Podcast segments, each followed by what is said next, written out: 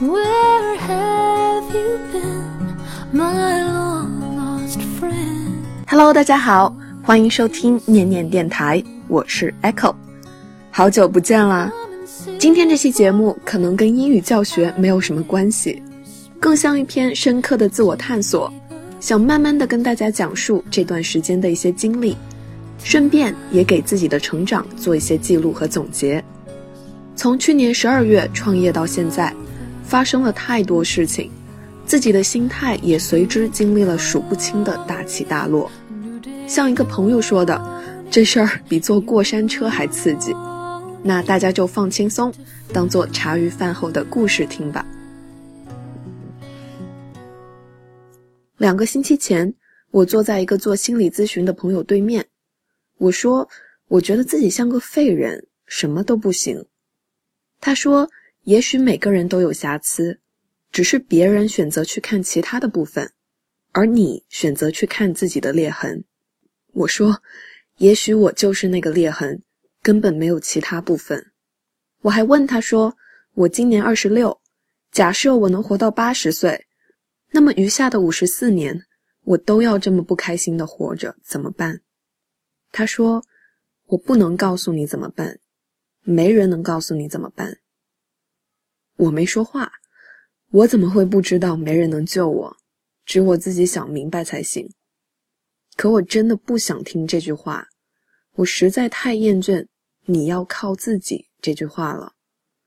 当我挣扎着向对方寻求帮助的时候，这句话让我觉得太孤独了。时间再往前一点儿，在医院心理科门诊室，医生问我：“你这种不开心的状态已经多久了？”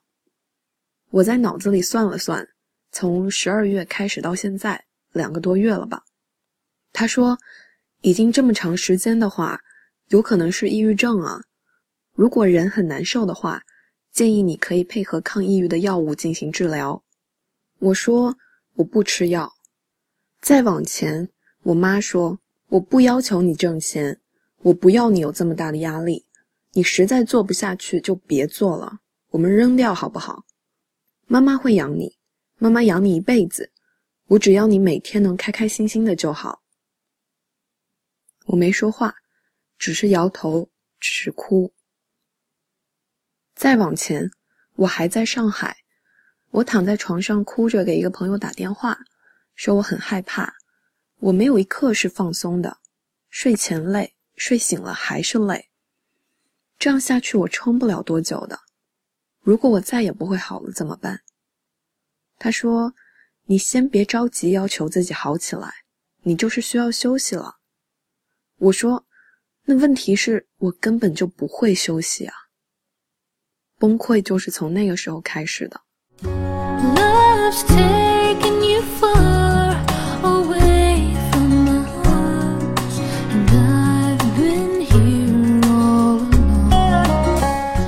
去年暑假的时候，我还是深圳新东方的老师，从八月开始做公号，九月离职，十月到了上海，加入一家正在创业的互联网教育公司，十一月离职，然后在大学路租了一套大房子，打算组队创业。然而没有规划的创业是行不通的，挣到了第一桶金之后，不知道下一笔钱从哪来，又找不到合适的创业伙伴。那段时间，上海一直很冷，雨天多，晴天少，让人感觉很苍凉。十二月离开上海，回到厦门，开始漫长的修补过程。回厦门之后，陆陆续续见了一些朋友，寻求建议和帮助。每次跟别人诉说自己的困境，都是一种很神奇的体验，就是在外人看来，一切都非常的好。你有自己的微信平台，节目也做得不错。课程又有人报名，有盈利，还能自由安排时间，这很好嘛？有什么不好？但在我自己看来，我是有平台没错啊，但现在增长已经到了瓶颈，我却找不到突破口。过去的节目是不错啊，但现在的我已经录不出东西了。课程目前是在盈利啊，但要继续运营，我一个人已经支撑不下去了。我是不需要打卡上班啊。但除了关在房间里录音，根本没有其他时间做任何事，一切都很不好，很不好。而其中最不好的是我。这个平台本来应该是很有价值的东西，但因为我太笨、太懒、太没有经验，才会变成这样。如果再继续这样下去，它迟早要毁在我手里的。别人说的每一条其实，我都能反驳出一个但是。次数多了，朋友们也懒得劝我了，让我自己要想开一点。然而我就像进了一个死胡同，四处碰壁，又像站在一个分岔路口，抬起了脚，却犹疑着该往哪儿走，迟迟迈不出下一步。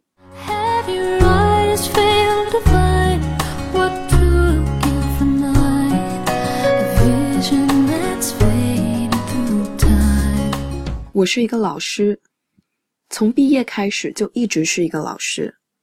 我会教课，但却完全没有商业头脑，不会做生意，不会跟人谈判，不知道找谁合作。对自己的不自信让我变得非常没有安全感。我把自己越缩越小，缩到一个壳里面，把世界挡在外面。这个沉默寡言的壳虽然让我暂时感到安全，但也隔绝了我和世界的联系。外面的人进不来，我死守着自己的壳，不愿意出去。除了纠结于实质的工作问题之外，我每天重复体验的感觉就是再也开心不起来了，对一切东西都失去了兴趣，以前喜欢的东西也吸引不了我了，觉得生活一点乐趣都没有，连吃喝拉撒这些基本的东西都觉得很累，对生活没有热情，对新事物失去了好奇。觉得自己哪里都不好，与其让别人见到这副样子讨厌我，不如我自己待着。打不起精神，嗜睡，非常容易犯困，有时候一天能睡二十个小时。打个电话，发条信息会挣扎好几天，拿起手机又放下，就是怕别人会讨厌我。说话的声音很小，尽量避免与人交流，觉得自己哪哪都不好。平时对自己一些不满的地方被无限的放大，有些甚至是很蠢的想法，但放到状态差的时候，它就是压垮骆驼的稻草。比如说，我不喜欢做家务，没有自理能力，不会太主动的跟朋友联络，只在有事儿的时候才想到对方。不会化妆，不会搭衣服，不会打扮自己，没有能坚持的兴趣爱好，很无趣，读书少。懂得少，很肤浅。外部的世界里，我确实碰到了一些麻烦，但说到底，心理世界的坍塌才是最可怕的。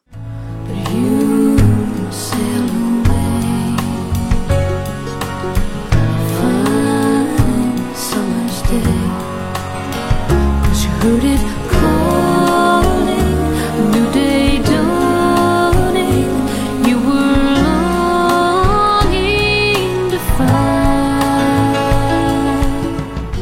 大家会觉得在电台里很久没有听到我的声音了，没别的，就是因为我录不出来了。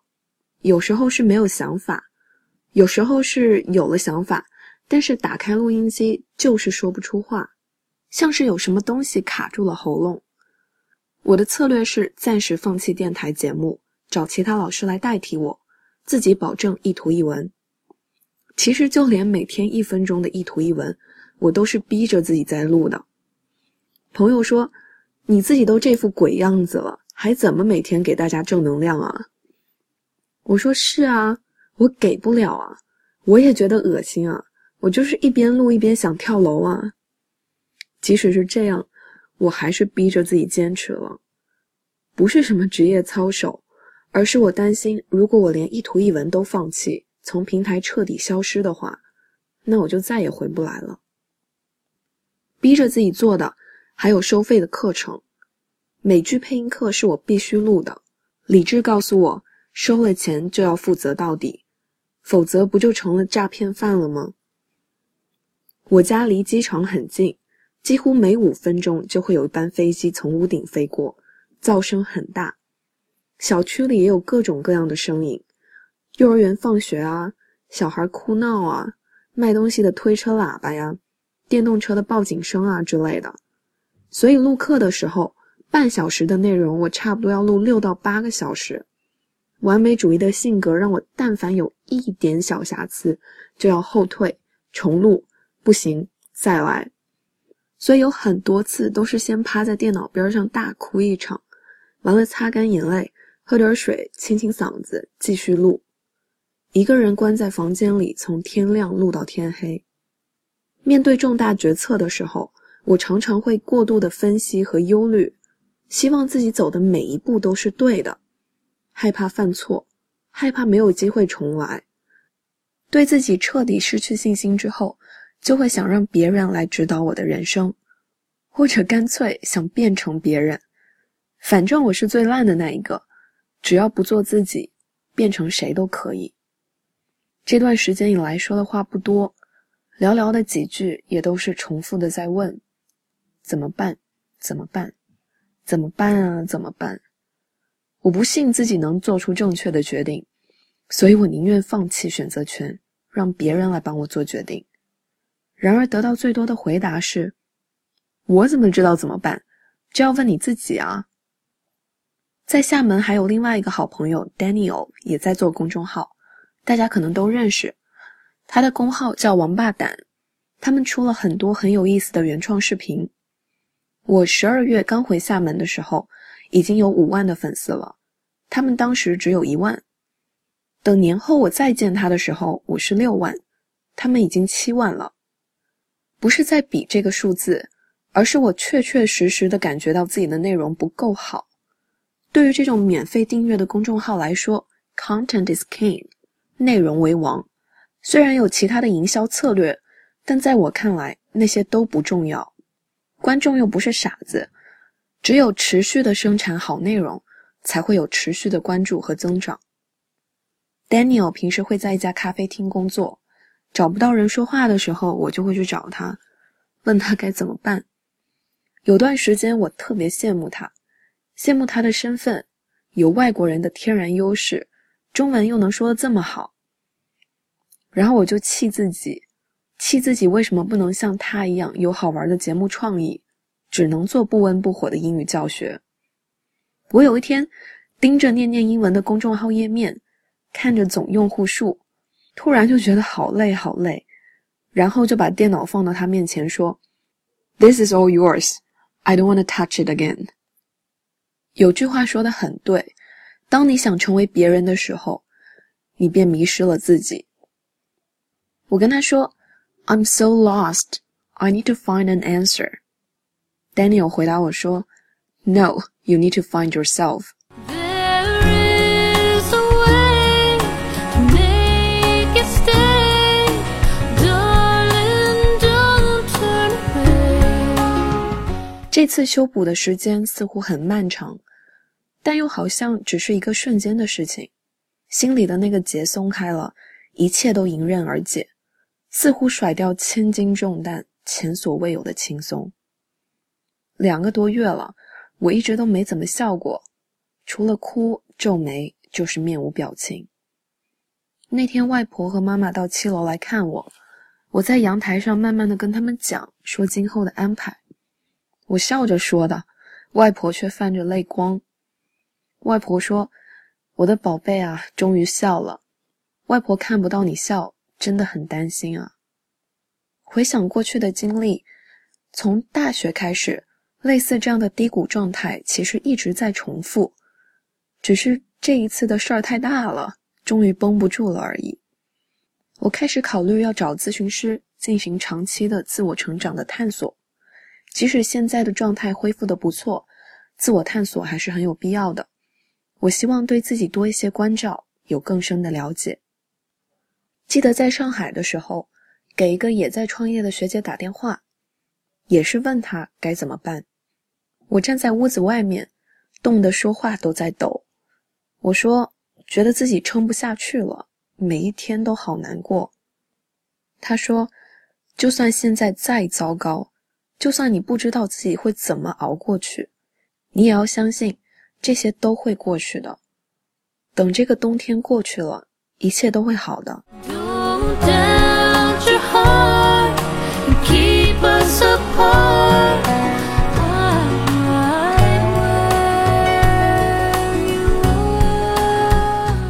现在冬天过去了，一切真的都变好了。我好想去那个学姐的咖啡厅坐坐，再听听她拉小提琴。之前写过一篇文章叫迷茫患者的解药，里面有一段说。对自己多一点耐心，给自己多一些时间，真的不要害怕迷茫，但也不要停止思考。它也许让你痛苦，让你备受折磨，让你觉得自己为什么就是不能消停一会儿。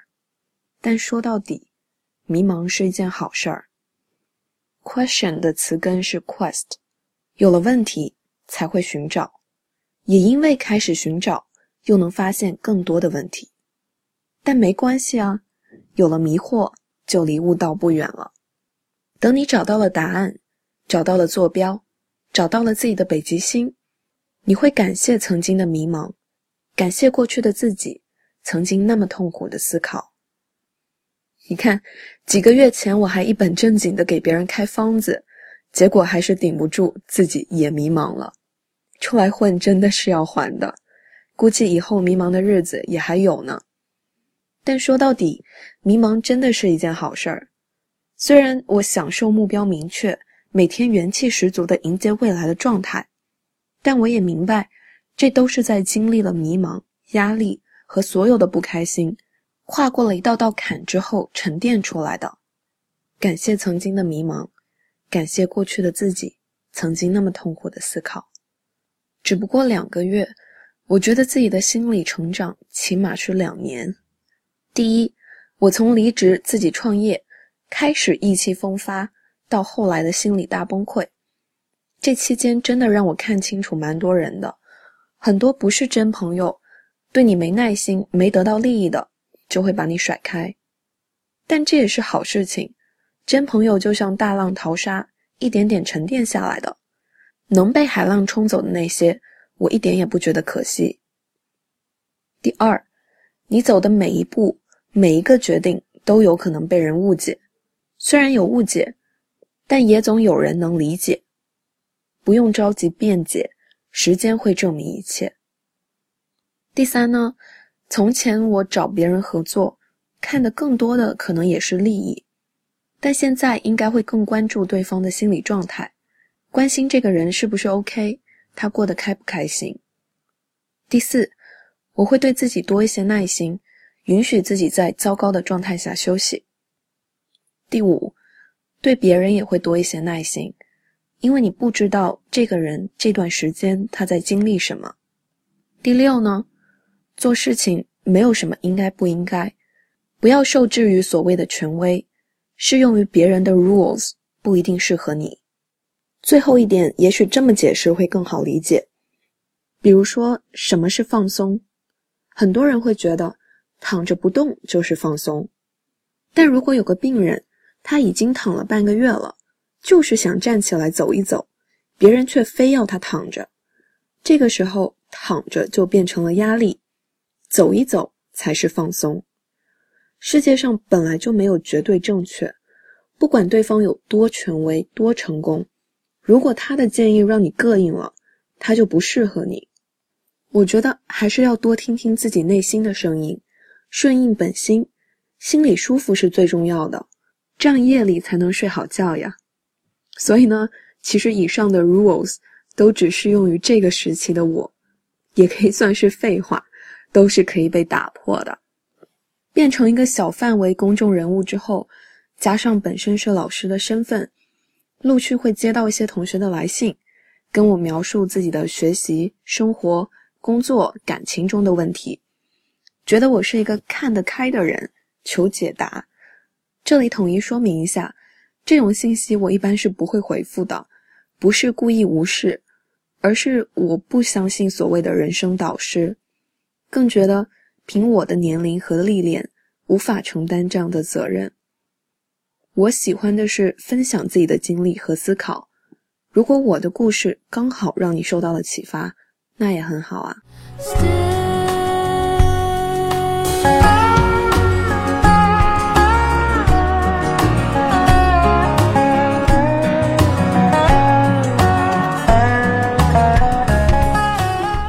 以前的校长老于说过：“一个人生命的长度终归是不变的，在有限的时间里，我们能改变的是它的厚度。我非常赞同这句话：人只活一世，但如果在这一世之中，能通过不断的经历和体验，将生命的厚度增加十倍，活出十世的人生，那不是赚到了吗？我绝对不相信所谓的生活本来就是无趣的，工作本来就是不开心的这些话。这都是过着无趣生活的、做着不喜欢工作的人在自我催眠而已。放眼望去，这个世界上总有一部分人是在享受生活、享受工作的。也就是说，有趣的生活以及开心的工作状态一定是可以达到的，因为存在本身就是最好的证明。我很惊讶，为什么那么多那么多的人去选择无视这个存在？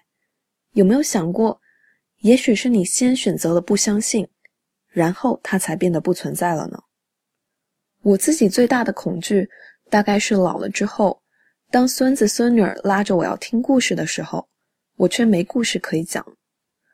恐惧到了要死的那一天，回顾这一生，却觉得自己浪费了这条命。所以我会在今后的日子里，更多的去经历、去体验、去释放、去成长。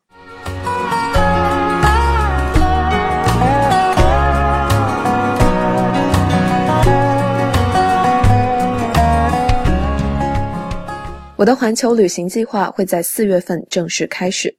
目前的行程是：四月份去日本看樱花，去韩国看欧巴，五月去澳洲看袋鼠、看考拉。六月至八月游南美，去巴西看奥运；九月去美国，搭车玩遍五十州。不知道会遇见多少有趣的人，多少有意思的事儿呢？真的想想就高兴。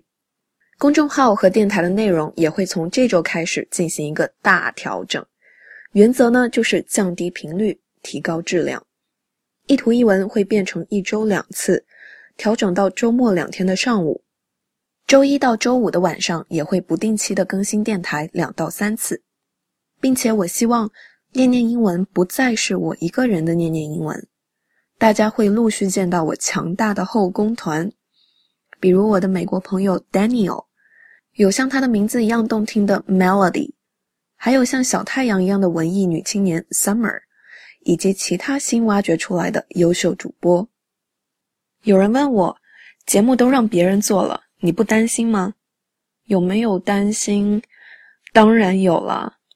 每一次发其他主播的节目，即使是我特别满意的节目，即使是我觉得我自己也不能录得更好了，我都是提心吊胆，怕的要死啊！担心观众会不适应新主播，不喜欢新栏目；担心有人听不见熟悉的声音，觉得平台变味儿了；担心有人取关，担心会掉粉。担心你们把对我的喜爱都分给新主播了，担心你们会慢慢忘记我，所以啊，你们看，你们的反应都在我的预料之中。但其实最早申请这个平台的时候，我在填写公众号名称的地方卡了好久，因为这个名称一旦提交了是不可修改的。那天晚上一晚没睡，翻来覆去的想，叫什么好呢？想到“念念英文”这四个字的时候，特别开心，因为这个是一个再适合不过的名字了。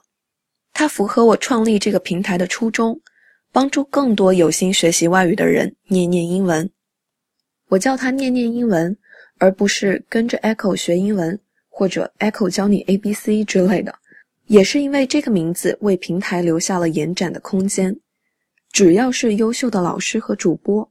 都可以带大家念念英文，不一定非得是我，这个就是我的初心。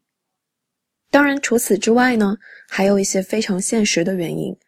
那下面我就从现实的层面来认真的回答一下，为什么要引入其他主播。